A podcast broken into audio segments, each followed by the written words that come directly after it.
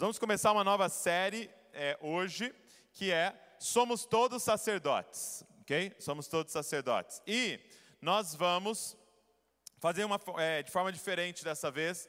Nós vamos fazer essa série aos domingos e também às terças-feiras, ok? Então, é, a série começa hoje, continua na terça, depois domingo que vem, terça. Então nós vamos ter oito temas, mas em apenas um mês, porque nós vamos usar a terça-feira também. Então eu quero te encorajar, te incentivar a estar tá aqui na terça-feira ou conectar com a gente na terça-feira às oito horas. Nós vamos ver é, oito é, disciplinas espirituais de um sacerdote. O que, que um sacerdote faz? Ok? O que um sacerdote vive? Quais são as disciplinas espirituais que um discípulo de Jesus precisa viver? Então, nós queremos falar de oito. Então, quatro vão acontecer aqui no domingo e quatro vão acontecer na terça-feira, ok? Então, não perde. Terça-feira, conecta com a gente e também você que está aqui na região, venha cultuar com a gente. Vamos lá, deixa eu dar a base para você da nossa série. Abre aí em Êxodo, capítulo de número 19. Êxodo 19. Êxodo 19 é um dos textos mais importantes da Escritura, porque revela o desejo de Deus para o seu povo. Né? Êxodo 19, você tem um contexto: Deus tira o povo do Egito, liberta eles, e agora eles vão se tornar uma nação.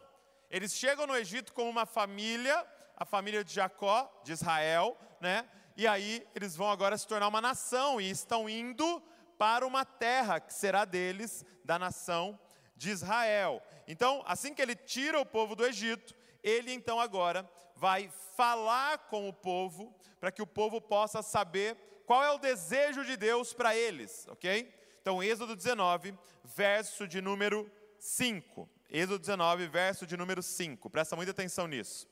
Olha o que Deus diz.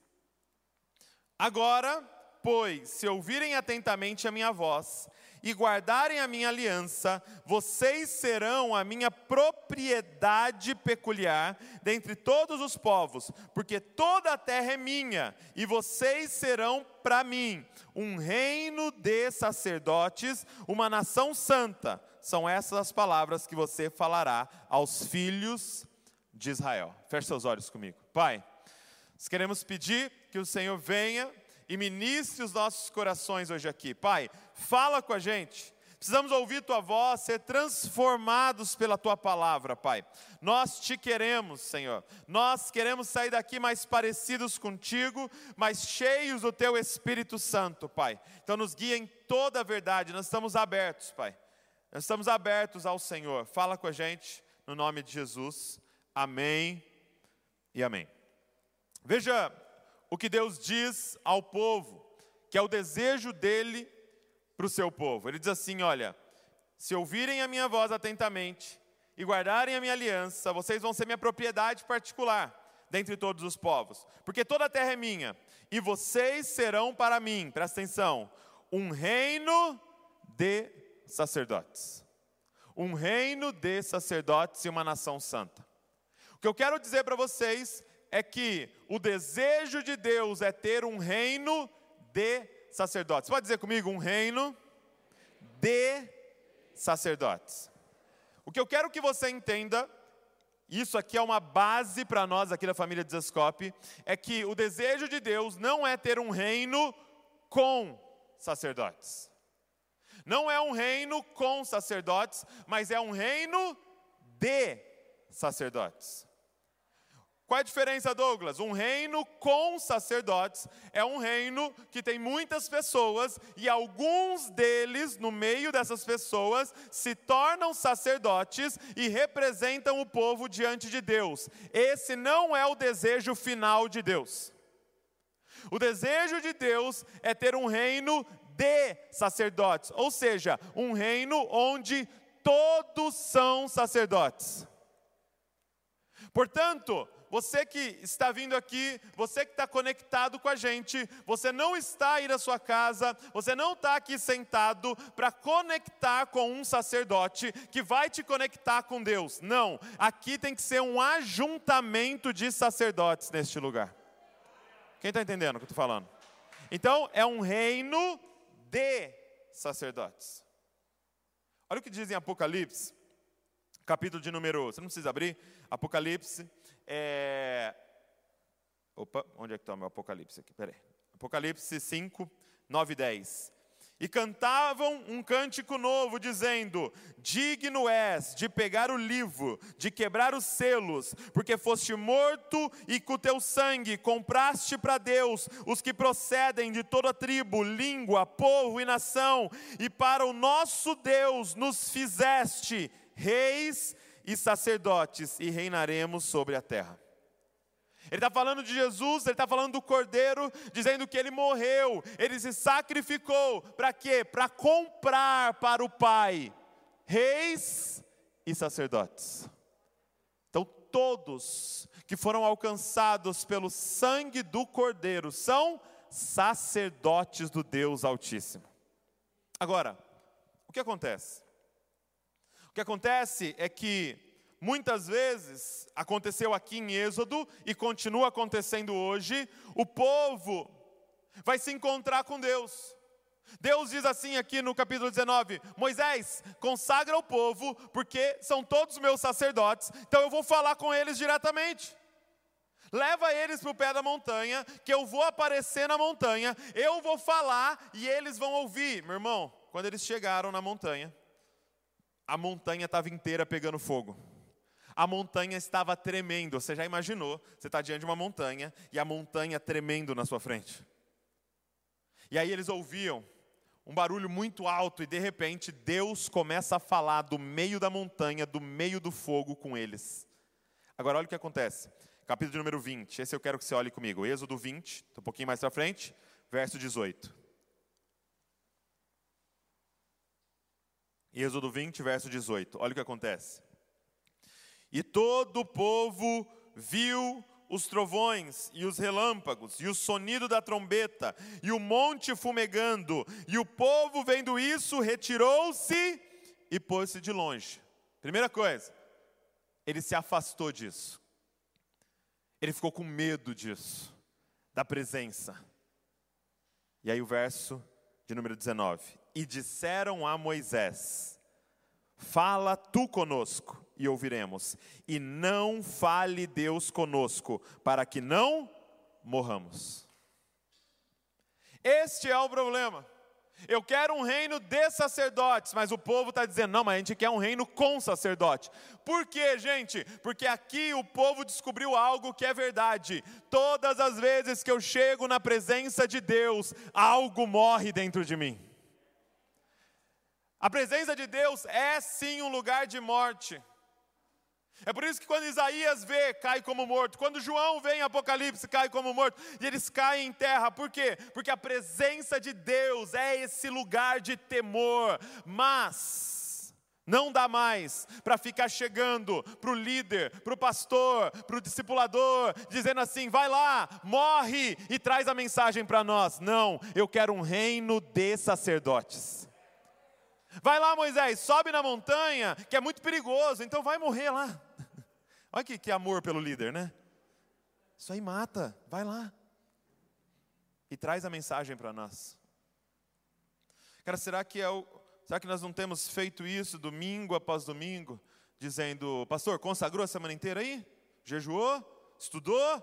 Estava na presença de Deus? Então eu quero uma palavra poderosa, hein? Não, cara. Chega. Chegou a hora de você tomar sua posição diante de Deus. Ele derramou sangue para comprar para o Pai reis e sacerdotes. O que eu estou dizendo é que cada um aqui, cada um conectado com a gente, é um sacerdote do Deus Altíssimo. Chegou a hora de você tomar sua posição diante de Deus. Chegou a hora de você viver o que você foi comprado por Jesus para viver. Sabe o que acontece quando a gente terceiriza o nosso sacerdócio? Sabe o que acontece quando a gente quer viver um reino com sacerdote? Olha, olha o que está escrito em Êxodo 32. Êxodo 32, verso de número 1. Se quiser, vai para frente aí. Êxodo 32. Olha o que acontece quando a gente tem um reino com sacerdote. Êxodo 32, 32 versículo 1. O povo viu que Moisés demorava para descer do monte. Olha aí, presta atenção.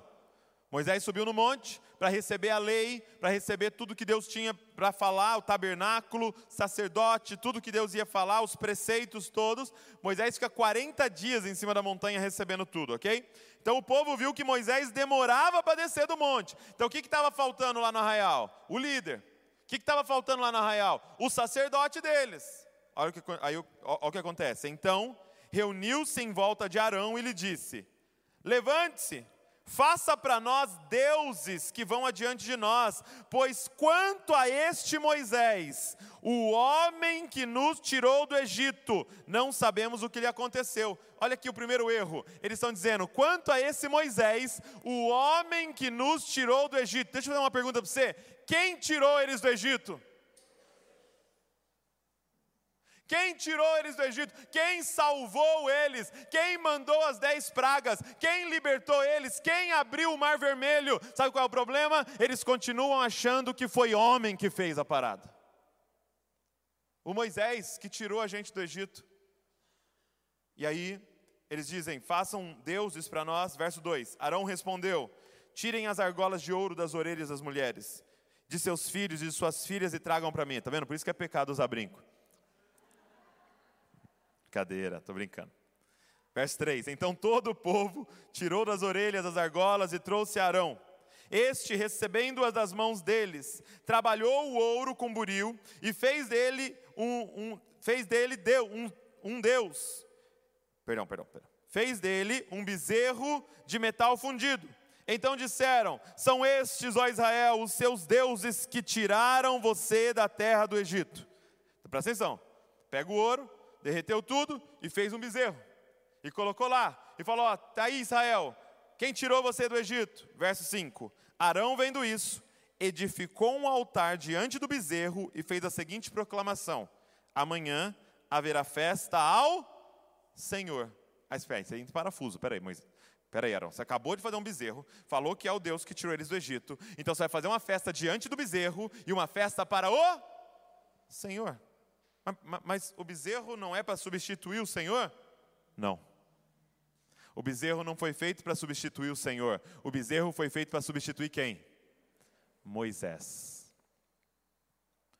Por quê? Porque este era o ídolo deles. Eles dependiam de um homem para conectar eles com Deus. No momento que esse homem fica um período fora, acabou a conexão deles com Deus. Deixa eu te perguntar: como é que você passou esse último ano? Em que Deus tirou os nossos Moisés. Em que Deus te colocou dentro de casa e falou: você vai ter que aprender a viver o seu sacerdócio. Você vai ter que aprender a entrar no seu quarto, fechar a porta e buscar em secreto aquele que te vê em secreto. Ei, eu paguei um alto muito preço, um, um preço muito alto para você ser sacerdote, para o véu ser rasgado, para você ter acesso. Por que, que você continua atrás de um mediador? Quem está entendendo o que eu estou falando aqui, cara? Você precisa entender, somos todos sacerdotes. Aí você fala, Douglas, mas então não tem pastor? Não tem profeta? Não tem mestre? Sim, o Novo Testamento fala. Depois da morte de Jesus, a ressurreição, o véu foi rasgado e ele fala: Eu dei uns para apóstolos, profetas, mestres, pastores, evangelistas. Continua tendo, mas é uma questão de avanço da igreja, é uma questão de organização eclesiástica, é uma questão de a gente plantar comunidades. Não é uma questão de você conectar com Deus e viver plenamente a presença dEle. Apóstolo, profeta, mestre, não serve para mediar sua relação com Deus, serve para te apontar para Ele, dizendo: Eis o Cordeiro de Deus que tira o pecado do mundo. Se relaciona com Ele, é tudo sobre Ele, é para apontar para Ele, é para falar: o véu está aberto, entra no Santíssimo Lugar e vive a presença de Deus. Somos todos sacerdotes, cara. Até quando você vai ficar mandando os Moisés subir para você? Até quando você vai ficar terceirizando o seu sacerdócio? Esse mês, cara, é para a gente parar aqui e falar: não, não, não tem espectador aqui nesse lugar. Gente, na Bíblia não existe assistir culto. Você está entendendo que é uma aberração a frase assistir culto? O que, que é culto, gente, na Bíblia? Culto na Bíblia era você ir para o templo, você ir para o tabernáculo com um animal para você sacrificar diante de Deus. Isso era culto. Ninguém ia assistir culto. Quem que ia ficar sentado lá falando, nossa, quero ver ele matar esse cordeiro? Uau! Meu Deus, deu na jugular. Glória a Deus, aleluia. Não existia. Ou você ia cultuar, ou você não ia. Ou você ia entregar algo diante do Senhor, ou você não ia. Então nós vamos ter que entender, você precisa vir para este lugar, você precisa ligar, conectar com a gente com um objetivo. Nós vamos juntos cultuar o Senhor. Na verdade, na igreja o certo era ter só uma cadeira, porque só tem um assistindo o culto. Quando eles estão aqui em cima, na adoração, só tem um sentado e assistindo o culto. É o Senhor do Senhor é o Rei dos Reis, é o único que está sentado num trono assistindo sacerdotes adorar. É por isso que não faz sentido dar nota para o culto. Já viu alguém falando assim? Ah, não gostei muito do culto hoje. Aí você tem que responder assim, mas não era para você. Eu não estava cultuando você. Porque quando a gente for cultuar você, você dá nota. Mas nós estava cultuando a Ele. É Ele que dá a nota.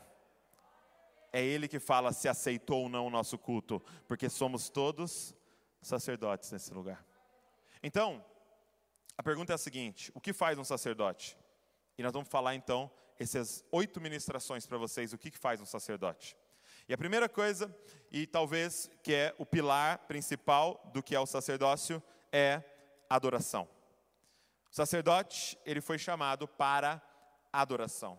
Eu e você fomos criados para esse lugar da adoração, ok? Então vamos dar uma olhada o que é adoração hoje. João capítulo de número 4. Vamos lá. João 4. Eu quero pegar aqui a história da samaritana para a gente poder falar sobre adoração. Gente, é um texto grande, mas eu quero ler ele porque só, só esse texto aqui já, já ministra o nosso coração, nós já pode sair daqui abençoado, viu? Se, se não der certo a pregação aqui, nós já lemos esse texto, você já está abençoado. E pronto. João 4, verso 5. Quem achou, diga: Eu amo a Bíblia. Vamos lá. Estão perguntando aqui se essa série vai ficar gravada. Vai ficar gravada, todas as pregações, vai dar para você visitar de novo e vai te abençoar muito. Vamos lá. João 4, verso 5. Assim, Jesus chegou a uma cidade samaritana chamada Sicar, perto das terras de Jacó é, que Jacó tinha dado a seu filho José. Ali ficava o poço de Jacó. E cansado da viagem, Jesus sentou-se junto ao poço e era por volta do meio-dia. Nisso veio uma mulher samaritana tirar água. E Jesus lhe disse: Olha, olha que diálogo maravilhoso, gente. Dê-me um pouco de água, pois os seus discípulos tinham ido à cidade comprar alimento. Então a mulher samaritana perguntou a Jesus: Como, sendo o Senhor um judeu, pede água a mim, que sou uma mulher samaritana? Ela disse isso porque os judeus não se dão não se dão com os samaritanos. Jesus respondeu: Se você conhecesse o dom de Deus e quem é que está pedindo água para beber, você pediria e ele lhe daria água viva. Uau! Ao que a mulher respondeu: O senhor não tem balde e o poço é fundo. De onde vai conseguir essa água viva? Por acaso o Senhor é maior do que Jacó, nosso pai, que nos deu o poço, do qual ele mesmo bebeu, assim como seus filhos e o seu gado? Jesus respondeu: quem beber dessa água voltará a ter sede, voltará a ter sede, mas aquele que beber da água que eu lhe der, nunca mais terá sede. Pelo contrário, a água que eu lhe der será nele uma fonte a jorrar para a vida eterna. A mulher lhe disse: Senhor, eu quero que me dê dessa água, para que eu não tenha mais sede, nem precise vir aqui buscá-la. Jesus disse: Vá, chame o seu marido e volte aqui. e Jesus. Ao que a mulher respondeu: Não tenho marido. Então Jesus disse: Você tem razão ao dizer que não tem marido, porque já teve cinco, e desse que agora tem não é o seu marido. O que você disse é verdade. A mulher então lhe disse: Agora eu sei que o Senhor é um profeta. Nossos pais adoravam neste monte, mas vocês dizem que em Jerusalém é o lugar onde se deve adorar. Jesus respondeu: Mulher, acredite no que digo. Vem a hora em que nem neste monte, nem em Jerusalém vocês adorarão o Pai. Vocês adoram o que não conhecem, nós adoramos o que conhecemos, porque a salvação vem dos judeus. Mas vem a hora, e já chegou, em que os verdadeiros adoradores adorarão o Pai em espírito e em verdade, porque são esses que o Pai procura para seus adoradores. Deus é espírito, e é necessário que os seus adoradores o adorem em espírito e em verdade. A mulher respondeu: Eu sei que virá o Messias, chamado Cristo, e quando ele vier, nos anunciará todas as coisas. Então Jesus disse: Ah, meu irmão, bateu no peito aqui, ó. Eu sou o Messias, eu que estou falando com você. Naquele momento, chegaram os discípulos de Jesus, se admiraram ao vê-lo falando com uma mulher, mas nenhum deles perguntou: O que, que você está querendo? Ou por que o Senhor está falando com a mulher? Quanto a mulher, deixou o seu cântaro, foi à cidade e disse ao povo. Presta atenção aqui. Para mim, é, esse aqui é um dos diálogos mais fascinantes que tem nas Escrituras. Primeira vez que Jesus diz, Eu sou o Messias, foi para essa mulher aqui. Foi na beira desse poço. É, nós temos aqui uma mulher que vai pegar água, e, e tem um detalhe aqui: ela está indo pegar água mais ou menos por volta da, da meio-dia. Só que você imagina que é um deserto, que passa de 40 graus, como é que você vai pegar água meio-dia, carregando litros e litros de água? Então, então você vai ver que ela está sozinha. Por que, que ela está indo nesse horário? Porque ela não quer encontrar nenhuma das outras mulheres. Todas as mulheres iam bem de manhãzinha, quando o sol ainda estava nascendo, porque era o, é o, horário mais fresco. Por que, que ela está no meio-dia? Porque ela não quer encontrar ninguém. Por quê? Porque a mulherada não gosta desse tipo de mulher aqui, que está no sexto marido. Provavelmente alguns era marido das outras mulheres. É bem provável. Então, são uma mulher que está indo ali pegar água. E de repente ela chega lá, Jesus começa a falar com ela. E por que, que ela, ela estranha? Porque, primeiro, um homem falando com uma mulher sozinho já não era algo comum e apropriado. Segundo, um judeu falando com uma samaritana, porque o judeu desprezava os samaritanos. Um judeu, para você ter noção, alguns estudiosos dizem que um judeu orava assim pela manhã: Senhor, obrigado, porque eu não nasci nem mulher nem samaritano. Ou seja, ele está falando agora com essa mulher samaritana. E ela é estranha, e ela fala, e ele fala para ela: Me dá um pouco de água aí para eu beber? Você está com seu cântaro aí? Eu vi que você veio, vi, vi que você veio pegar água ao meio-dia. E ela fala: Mas como é que você está falando comigo? Um judeu falando com a samaritana e tal? E, e, e ele fala assim: Se soubesse quem está falando com você, você pediria para mim água, e eu te daria da água viva, e você nunca mais teria sede, pelo contrário, ia ter uma fonte dentro de você jorrando água para quem chegar perto de você. Ela fala: Me dá essa água, porque eu não quero mais vir aqui, não aguento mais carregar água. E ele fala assim para ela: Claro que eu te dou, cara, busca lá o seu marido e vem. Olha o dedo na ferida. Toda vez que você chega na presença de Deus, alguma coisa morre dentro de você, meu irmão. Traz seu marido, ela fala, eu não tenho marido. Ele fala, falou bem, você tinha cinco e esse sexto que você está nem é seu marido. Você está no sexto homem e nem é o seu marido. E de repente ela cai a ficha. Eu estou diante de um profeta. Eu estou diante de um homem de Deus, porque ele dá uma palavra de conhecimento. Ele usa um dom ali e dá uma palavra de conhecimento, revelando o coração dela, revelando a vida dela. E aí ela entra num diálogo, então, sobre adoração. E olha a pergunta da mulher. A pergunta que a mulher faz para Jesus é a seguinte: Eu estou vendo que o Senhor é um profeta. Onde que nós devemos adorar? Vamos parafrasear para o nosso contexto de hoje aqui. A pergunta dela é o seguinte: onde que eu encontro os melhores sacerdotes para me conectar com Deus? A pergunta da mulher é a seguinte: onde que eu encontro uma igreja boa? Eu estou vendo que você é profeta. Eu vou na Jerusalém Church ou eu vou aqui no Montanha Church? Porque tem gente falando no Twitter lá que a Jerusalém Church que é top, porque é de tal jeito. Ah, não, mas tem gente falando lá no Twitter que, que, que né, lá no Instagram, eu vi umas fotos da Montanha Church, parece um negócio muito top ali, cara. Se você é profeta, me fala, qual sacerdote é melhor?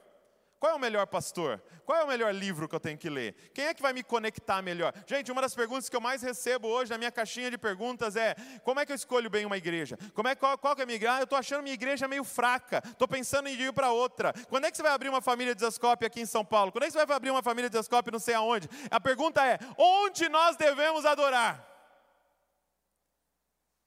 Quem é que a gente pode pagar bem para conectar com Jesus e nos trazer a mensagem? Quem está entendendo o que eu estou falando aqui? E aí, Jesus fala assim: mulher, se você tivesse feito essa pergunta semana passada, estava certa, mas hoje. O tópico é legal, adoração, mas a pergunta está errada. Mulher, chegou a hora que não se pergunta mais onde nós devemos adorar, a pergunta mudou, agora a pergunta é quem e como. Porque chegou a hora em que os verdadeiros adoradores não vão ter mais um lugar para adorar, eles serão o lugar da adoração. Chegou a hora em que o templo não vai ser mais feito de pedras, o templo vai ser feito de pedras vivas, que vão agora carregar a fonte de água viva dentro deles, cara. Mulher, a pergunta mudou. Não é quem é mais o sacerdote top, quem é o, o, o, church top, não é mais qual é a grande conferência. A pergunta é como você vai adorar o Senhor. É quem e como. Então a primeira pergunta é: quem nós devemos adorar? E aí Jesus já joga, né, já dá na lata já. Vocês adoram o que não conhecem. Repara que Jesus, ele fala assim: o Pai está à procura dos verdadeiros adoradores. E a minha pergunta para você é: por que, que Jesus não falou, o Pai está à procura de adoradores? Porque não faria sentido essa frase, porque todo mundo é adorador.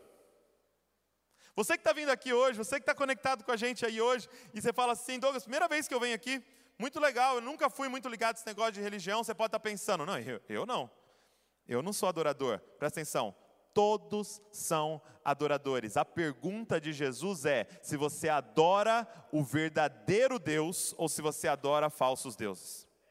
Todo mundo é adorador. Deixa eu te dar um, um exemplo aqui, até pedir para colocar essa luz aqui para eu poder desenhar, porque senão eu não ia conseguir. Deixa eu ver se eu consigo aqui. Opa, opa. Beleza. Tá dando para ver aí? Aí não vai dar para ver direito, né? Deixa eu ir para trás aqui. Seguinte, eu vi um exemplo que o John Piper deu em um livro, que eu achei muito interessante. Ele faz uma comparação da nossa vida é, com os planetas, né? com o universo. Então imagina lá, sei lá, a Via Láctea, e aí você tem os planetas, ok? Os planetas ali. E se você estudou um pouquinho, você sabe que esses planetas giram ao redor do quê? Do Sol. Que não é um planeta, mas que é uma bola de fogo, né, que envia então energia pra, para os planetas. Então todos eles giram ao redor do Sol. Então imagina que cada planeta fosse uma, é, uma área da sua vida. ok? Então, por exemplo, um planeta aqui é as finanças, uma área da sua vida. Um outro planeta pode ser sua família, tá? Seu casamento. É, um outro planeta pode ser a sua sexualidade. Outro planeta pode ser a sua profissão. Pode ser um outro planeta o seu, seu intelectual, né? O seu intelecto, sua, a faculdade que você fez, aquilo que você estuda, aquilo que você gosta é, de buscar. Um outro planeta pode ser os seus hobbies aquilo que você curte. Então você vai ter várias áreas na sua vida, ok? E aí o John Piper propõe o seguinte: imagina que um desses planetas fale assim: ah, eu não, não concordo com esse negócio de girar ao redor do Sol, não. Eu acho que as coisas têm que girar ao meu redor. E aí esse planeta, então, ele vai lá e ele quer tomar o lugar do Sol. Então vamos imaginar que agora o dinheiro queira fazer isso. Não. Agora tudo vai girar ao meu redor. Agora, quem vai sustentar a sua vida, agora, quem vai dar vida para você, quem vai dar sentido para a sua vida, sou eu, o dinheiro. E aí as coisas começam na sua vida a girar em torno do dinheiro. Mas tem um problema. Primeiro, ele não tem força o suficiente para sustentar a órbita da sua vida ao redor dele. E segundo, ele não tem energia para gerar vida no resto da sua vida. O que, que vai acontecer? Tanto ele vai ser destruído, quanto todas as áreas da sua vida serão destruídas. E a pergunta é essa: o que, que você colocou aqui? Porque essa mulher que Jesus encontrou, ela tinha colocado o que aqui no centro, gente? O que, que ela tinha colocado aqui no centro? Quem arrisca? Hã? Vou dar uma dica, ela já estava no sexto. um romance. Talvez a sexualidade. Um homem. Ela, ela achou o primeiro. O Carlos. Falou, ah, o Carlos, cara.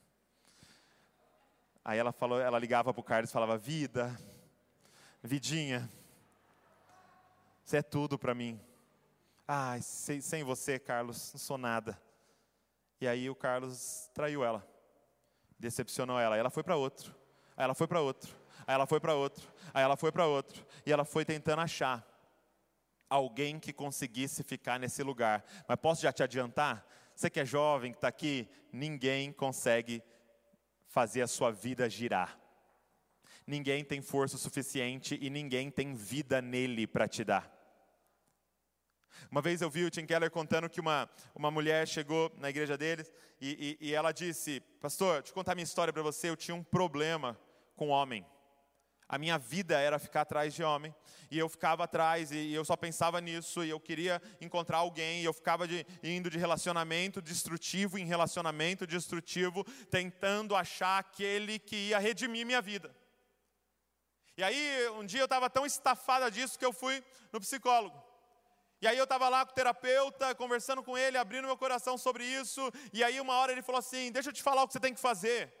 Sabe o que você tem que fazer? Para com isso. Esquece esse negócio de ficar atrás de homem. Você precisa agora terminar sua faculdade. Você precisa fazer, começar a trabalhar. Você precisa se tornar melhor na sua, na sua empresa, a melhor no seu, é, lá na, na sua carreira. Você precisa fazer sua carreira de, é, decolar. E aí ela falou que a ficha dela caiu. Ah, entendi. Você quer que eu tire agora o ídolo dos homens e coloque o ídolo do dinheiro, coloque o ídolo do trabalho aqui no meio. Só vai ser uma troca de ídolo. Vai cair do mesmo jeito. Quem está entendendo o que eu estou falando? Sabe qual é o problema? Tem muita gente chegando na igreja e achando que, ah, entendi, eu tenho que pôr Jesus aqui, ó. Ó, tá nem deixando eu escrever. Entendi. Eu tenho mais um planetinha aqui, Jesus, que eu venho de domingo aqui ver Ele. Ele é uma areazinha da minha vida ali. Não, deixa eu te falar o que é o Evangelho. O Evangelho é tirar qualquer coisa que você tenha colocado no centro e colocar o sol da justiça no centro. Colocar o único que é capaz de sustentar a tua vida. Jesus. É agora você continua tendo dinheiro, você continua tendo família, você continua tendo casamento, você continua tendo sua sexualidade, você continua tendo sua profissão, sua inteligência, seus hobbies, tudo. Não é parar com nada disso, mas nada disso sustenta você. Sabe, Deus, nas Escrituras, Ele requer, quando o assunto é adoração, Ele requer exclusividade. Ele não divide a glória dele com ninguém. E ele diz: se você não me adorar, eu já te dou a sentença: é morte na sua vida. Aí tem muita gente que lê e pensa que Deus é uma namorada ciumenta. Sabe, namorada ciumenta? Estou ouvindo voz aí no fundo. Quem é que está aí? Eu te mandei mensagem há cinco minutos. Por que, que você não me respondeu? Você está falando com quem? Eu vi que você estava online. Acho que Deus é uma namorada ciumenta, possessiva. Vamos, canta para mim, canta só para mim.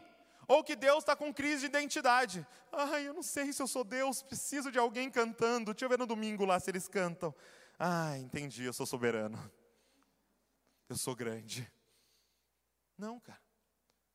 Adoração não é para beneficiar Deus, adoração é para beneficiar você. Por que, que ele requer exclusividade? Porque ele sabe que qualquer coisa que entrar no lugar dele vai te matar. Ele quer exclusividade por amor a você. Ele está dizendo: Eu te amo tanto que eu não vou deixar outros deuses na sua vida, que vai destruir a sua vida, que vai fazer você ter que buscar água ao meio-dia, de tão destruída que está a sua vida, porque você colocou outra coisa no centro. Eu cheguei para ser o centro da sua vida e te dar vida em abundância, cara. Adore somente a mim, e todo o resto vai entrar no, seu, no, no devido lugar. Quem está entendendo o que eu estou falando? Então a pergunta é: quem você adora? Quem você adora? Quem está no centro? Douglas, eu, eu não sei identificar. Quando você chega feliz da vida, sabe aquele dia que você está assim, ó, com sorriso daqui a aqui? Por que, que você está com esse sorriso? E na outra semana, quando você chega cabisbaixo, mal, mal-humorado, por que, que você está mal-humorado? Minha pergunta é: o que, que te dá vida e tira a vida de você? Será que é dia 5, dia 7 que você fica feliz da vida? E lá para o dia 15, 20 você já começa a ficar mal-humorado porque a grana está acabando? Será que é quando a menina corresponde, o rapaz corresponde, que você fica feliz da vida? E quando não corresponde, quando briga, a sua vida já acaba? Quem é que está no centro sustentando a sua vida? Cara, quem é que você coloca toda a sua confiança, todo o teu amor, toda a sua devoção, todos os seus pensamentos? É Ele que tem que estar no centro da nossa vida. A pergunta não é onde, a pergunta é quem. Agora, a segunda pergunta, para a gente caminhar para o final, é como. Beleza, Douglas, entendi, somente a Ele eu devo adorar, mas como que se deve adorar? E, e o que, que Jesus vai responder é que a adoração ela é em espírito e em verdade. Como que eu devo adorar? Em espírito e em verdade. Ou seja, a adoração, se eu pudesse falar em uma palavra, ela tem que ser interna. Guarda comigo, interna, fala comigo, interna. É, a adoração, ela não pode ser algo mecânico, algo ritualístico. Ah, é domingo, tem compromisso, hein? Nove horas tem que ir lá para adorar Jesus, bater cartão, continuar minha vida. Ó, todo dia de manhã eu tenho um tempinho ali de adoração e, e, e algo mecânico, algo é, é, somente externo. Olha o que Jesus diz sobre os fariseus, Mateus 15, 8 e 9. Este povo me honra com os lábios, mas o seu coração está longe de mim. Em vão me adoram, ensinando doutrinas que são preceitos humanos. Será que é isso que Deus falaria sobre nós? Este povo me honra com seus lábios, canta lindo, mas o seu coração está longe de mim.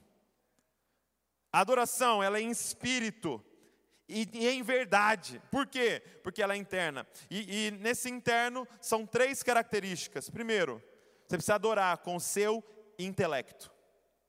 A adoração é intelectual. Por isso que ele diz que você vai adorar em verdade. Você precisa conhecer aquele que você adora. Entenda uma coisa, gente: o combustível da adoração. Se a adoração é deixa queimar, deixa queimar, qual é o combustível da adoração? O seu conhecimento de quem Deus é. Quando eles falam aqui, olha, agora só o instrumental, eu quero que você adore com as suas próprias palavras. Você tem palavras para falar para ele? Porque a pergunta é: você conhece a Ele? Declare, faça uma declaração de amor para Ele. Você consegue falar palavras para Ele? Você sabe que Ele é soberano. Você sabe que Ele é o Alfa, o Ômega, o princípio e o fim. Você sabe que Ele é o caminho, a verdade a vida. Você sabe que Ele é infinito. Você sabe que Ele é maior do que todas as coisas. Que Ele abriu a boca e as estrelas saíram de dentro da boca dele. Você sabe, cara, que Ele é um Pai, que Ele é bom que Ele é gracioso, que as misericórdias dele se renovou sobre nós nessa manhã. Você tem conhecimento como combustível para adorar a Ele. Então, a primeira coisa, cara, é em verdade. Você precisa conhecer o Senhor. É por isso que uma das semanas nós vamos falar sobre o estudo da palavra, meditação na palavra, porque esse é o combustível do sacerdote. É aqui que nós adoramos ao Senhor. Ele vira para essa mulher e fala: Vocês adoram o que vocês não conhecem. Mas nós adoramos o que nós conhecemos. Segundo, além de intelectual, o que precisa adorar são as nossas emoções. Então não é somente intelectual, só conhecimento, só ler livro, fazer curso, mas as nossas emoções estão envolvidas. Sabe, você vai ver com frequência, além dos salmos, ele usar a palavra regozijo, ele usar a palavra alegria, ele usar a palavra minha alma. Por quê? Porque ele está falando, as minhas emoções estão envolvidas na adoração. Por exemplo, quando você vier ofertar, não ache que Deus ama quem oferta. Deus não diz que Ele ama quem dá a oferta, Ele ama quem dá a oferta com alegria. Ele está dizendo: Eu quero a sua oferta com as suas emoções. Eu vi um dia um pastor contando que ele estava aconselhando um casal, e a mulher disse assim: Pastor, eu não aguento mais esse homem aí. Ele não vai no mercado comigo, não me ajuda, não faz nada. Olha, já identifiquei uns homens aqui. Umas mulheres já fez mercado. Ele não vai no mercado comigo e tal, e ela reclamando, e o cara ficou possesso, ficou bravo. Pastor, tá vendo? Essa mulher é maluca. Fui ontem no mercado com ela. Ela ficou falando, me enchendo a paciência. Eu falei, tá bom, vamos no mercado. Peguei a chave e a gente foi no mercado e andei lá, fiquei lá escolhendo as coisas com ela. Mulher maluca, tá vendo? Ela, nada tá bom, pastor, nada tá bom, tudo ela reclama. Aí a mulher virou para ele, na frente do pastor, e falou assim: Eu não quero que você vá no mercado comigo. Ela, tá vendo, pastor? É louca. Acabou de falar. Ela disse: Eu não quero que você vá no mercado comigo. Eu quero que você queira ir no mercado comigo. Adoração, gente, é interna. Jesus não quer que você ore. Jesus quer que você queira orar. Jesus não quer que você leia a Bíblia. Jesus quer que você fale: O meu prazer está na lei do Senhor e nela eu medito dia e noite. Ele quer a adoração que vem dentro desse templo. Não é me honram com seus lábios, com poesias lindas, não. É o meu coração, é totalmente teu, é com as suas emoções. E por último, adoração, e aqui talvez seja a adoração mais extravagante de todas. Ela acontece através da nossa satisfação. Sabe qual é o jeito mais extravagante de adorar? Estando completamente satisfeito naquele que você adora. É por isso que o exemplo aqui, é por isso que ele aparece num poço e fala: Me dá água. E ela fala, mas é, você está pedindo para mim? Ele fala, se você soubesse quem sou eu, eu te daria água viva. É por isso que ele está falando assim: eu sou aquele que mata a sede. Eu sou aquele que dá uma água que você nunca bebeu. Eu sou a fonte de toda satisfação. Quando você bebe de mim, você não tem mais sede. Por quê? Porque quando você bebe de mim, a fonte muda para dentro de você, e agora a, a, a, o centro de tudo habita em você. Por isso que não tem mais sentido onde. Porque separar aqui agora, esse é o lugar de adoração. E quando você chega em casa, aquele é o lugar de adoração. E quando você vai tomar banho, aquele é o lugar de adoração. E quando você entra no carro, aquele é o lugar de adoração. Porque onde é o lugar de adoração? Aonde você está. Porque a fonte de água viva está em você. Você já imaginou você andar tão satisfeito pela vida? Porque aquilo que te satisfaz habita em você e jorra de dentro de você. Vou te contar uma história que eu já contei várias vezes. Um dia ele estava numa célula e a nossa amiga de Manaus, Elisama, estava lá na célula. E eu tinha, eu tinha acabado de chegar do Belém do Pará e eu tinha trazido açaí. Né? E aí eu, eu falei para todo mundo na cela assim: ó, cheguei de Belém, trouxe 10 litros de açaí, todo mundo aqui vai experimentar açaí do verdadeiro. Aí uns, uns já fizeram cara feio assim, sabe? Ei, credo, falaram que tem gosto de terra e não sei o quê. Eu falei, não, todo mundo vai experimentar.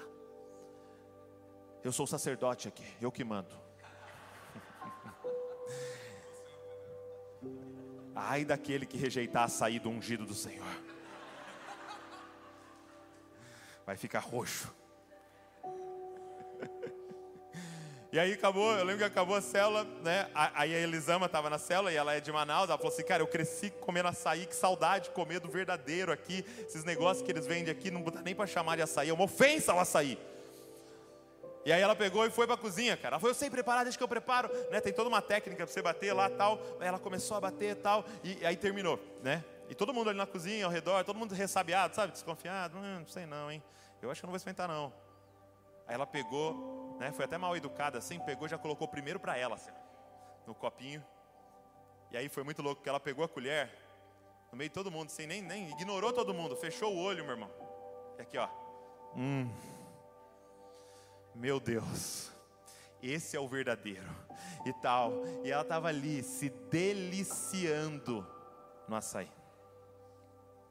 Entenda, que enquanto ela estava se deliciando, sabe o que estava rolando? A adoração.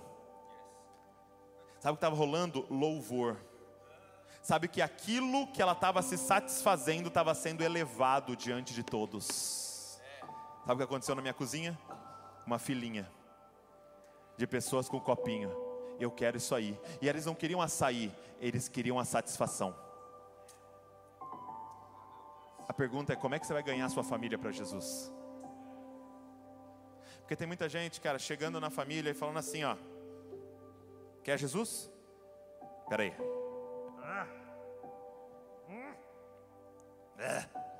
Quer? Você vai pro inferno se não tomar, hein? Aceita ele aí. Não. O dia que você chegar lá fazendo.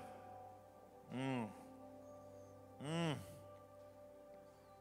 Ele me adotou. Ele morreu por mim. Ele é o motivo da minha existência. Eu vivo para Ele, eu vivo por causa dele e eu não vejo a hora de encontrar com Ele. Tudo, como é que está a sua vida, cara? Como é que poderia estar melhor? Cristo habita dentro de mim, cara. Eu vou viver eternamente. O dia em que eles veem você se satisfazendo em Cristo, vai fazer uma filhinha na sua casa. Dá um pouquinho. Como é que eu posso ir lá de domingo com você? Como é que eu faço para ir num DNA com você? O que, que você tem? O que, que você anda comendo? Que água é essa que você anda bebendo? É Ele. Você quer adorá-lo, cara? Se satisfaça completamente nele. Que Ele seja a fonte da sua satisfação. O que é mais lindo para mim nessa história é o fato de Jesus chegar nesse poço. E tem algo muito simbólico com esse poço. Por quê? Porque todas as vezes os patriarcas encontravam suas noivas em poços. Todas as vezes o patriarca, né, estava indo até um poço e de repente ele via Rebeca. Ele via Raquel, ele via Zípora, ele encontrava ela no poço. E aí Jesus vai até um poço encontrar uma mulher que a vida inteira estava atrás de um noivo. E ela tinha já procurado seis homens, e agora o sétimo homem chegou na vida dela. Mas repara que durante toda a vida era ela buscando homens, de repente esse homem veio atrás dela ela não estava atrás dele, foi ele que veio atrás dela. O que eu quero dizer, cara, é que o noivo está aqui nesse lugar, aquele que tem a água viva na mão está aqui nesse lugar e ele quer satisfazer a sua alma, cara. Ele quer preencher esse buraco que tem dentro de você, cara. Eu não sei o que você está buscando. Se é água, ele diz: Eu sou a água da vida. Se é pão, ele diz: Eu sou o pão vivo que desceu do céu. Se é a verdade, ele diz: Eu sou a verdade. Se é um noivo, ele diz: Eu sou o seu noivo. Se é intimidade, ele diz: Eu quero ser o mais íntimo com você. Ele está aqui para satisfazer esse buraco que tem dentro de você, cara. E ser a completa satisfação da sua vida. Fica de pé no seu lugar.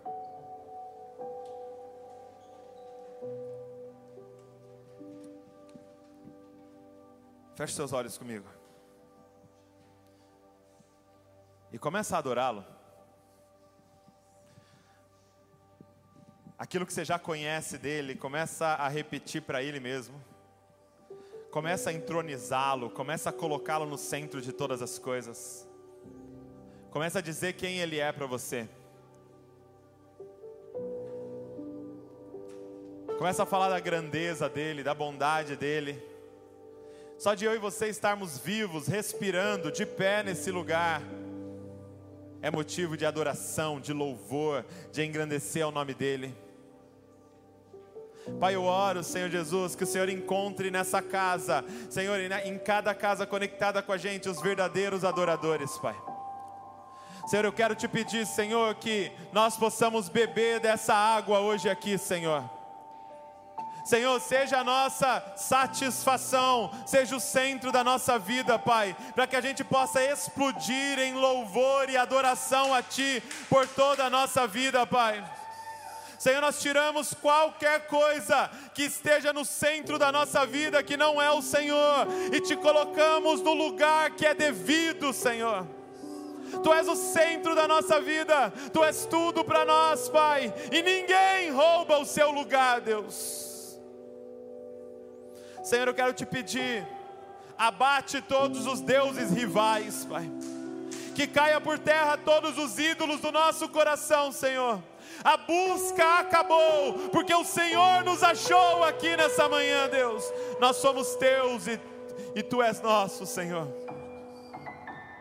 Você pode dizer: Eu sou do meu amado, e o meu amado é meu.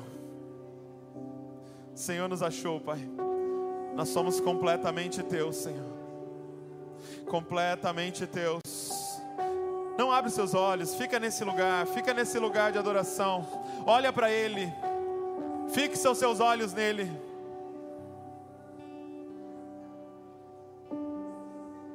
Fixa os seus olhos nele, vamos.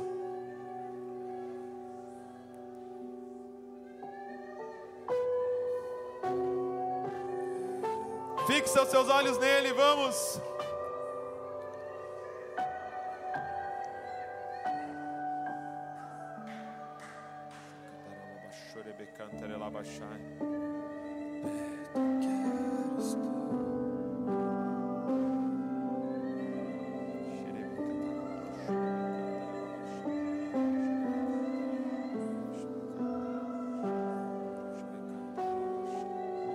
Somos todos sacerdotes aqui nesse lugar.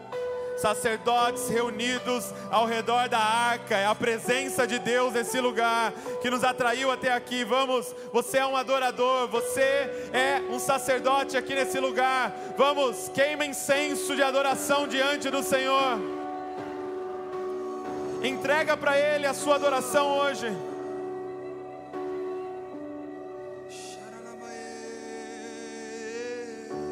Levanta o nome dele acima de todo nome. Não há outro, não há outro. Suba essa montanha.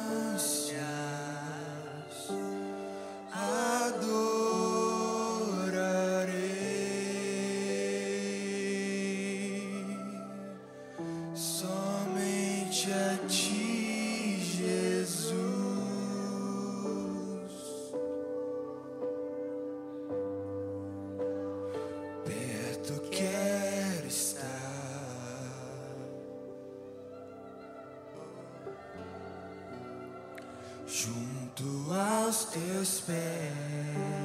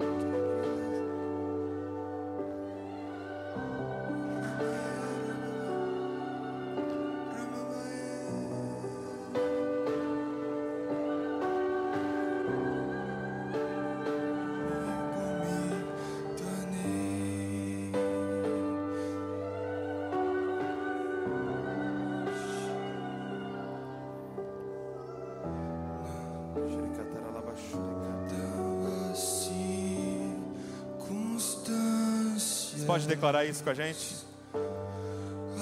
Adorarei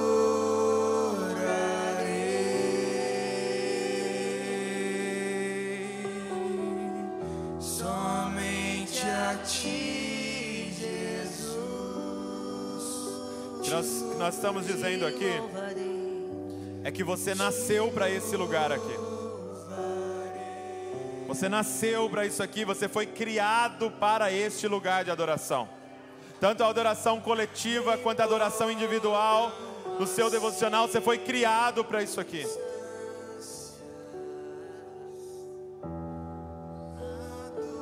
Enquanto você adora, Deus liberta. Enquanto você adora, Deus cura. Enquanto você adora, Deus transforma a sua vida, Deus renova a sua mente. Nós fomos criados para este lugar de adoração. Todas as semanas, durante esse mês aqui, todos os cultos nós vamos, todos os domingos, nós vamos encerrar com um desafio. E o desafio dessa semana, presta atenção aqui em mim agora, é que todos os dias, todos os dias, pela manhã, ok? Você vai ter que se organizar para isso. Todos os dias pela manhã, eu quero te desafiar a começar forma muito simples: 15 minutos de adoração, ok? E nós vamos, como igreja aqui, como comunidade, meditar no Salmo 95. Você vai pegar todas as manhãs, você vai abrir no Salmo 95, que é um combustível para nossa adoração. Você vai ler e você vai adorar esse salmo aqui. Você vai estar ali diante do Senhor. Se você quiser colocar uma música, você pode fazer, ok? A forma que você se sentir mais à vontade. Se o seu negócio é andando, faça andando. Se o seu negócio é ajoelhado, faça ajoelhado. Mas é 15 minutos completamente focado na presença de Deus, antes de começar qualquer coisa. Você vai ver o que Deus vai fazer na sua vida, cara. É 15 minutos nessa posição totalmente sacerdote do Deus Altíssimo ali. Você vai ler: Vinde, cantemos ao Senhor, jubilemos a rocha da nossa salvação. Apresentemo-nos ante a sua face com louvores e celebremos-lo com salmos, porque o Senhor é Deus grande e Rei grande sobre todos os deuses. Então você vai pegando esse combustível e você deixa pegar fogo lá na sua casa. 15 minutos de adoração, todos os dias. Quem está com a gente nessa? Então, todo domingo, nós vamos ter um desafio diferente para você adicionar na sua vida aí. Eu e você, como sacerdotes. E domingo que vem, presta atenção nisso. Domingo que vem você vai ver o que vai acontecer nessa casa, porque você vai vir nessa postura para adorar. Você vai conectar com a gente nessa postura, entendendo que você é um sacerdote do Deus Altíssimo e essa vai ser a reunião dos sacerdotes aqui. Nós vamos ver a presença de Deus tocando em vidas aqui nesse lugar. Faz assim com suas mãos, Pai. Nós consagramos ao Senhor a nossa semana, que seja uma semana de adoração que seja uma semana em que os sacerdotes estarão, estarão diante da tua face, te conhecendo, te buscando, com tudo que há em nós, Pai. Senhor, com o nosso trabalho, que a gente possa te adorar. Senhor, que a nossa família possa te adorar. Que a nossa vida seja um culto 24 horas por dia, Senhor. Sete dias na semana.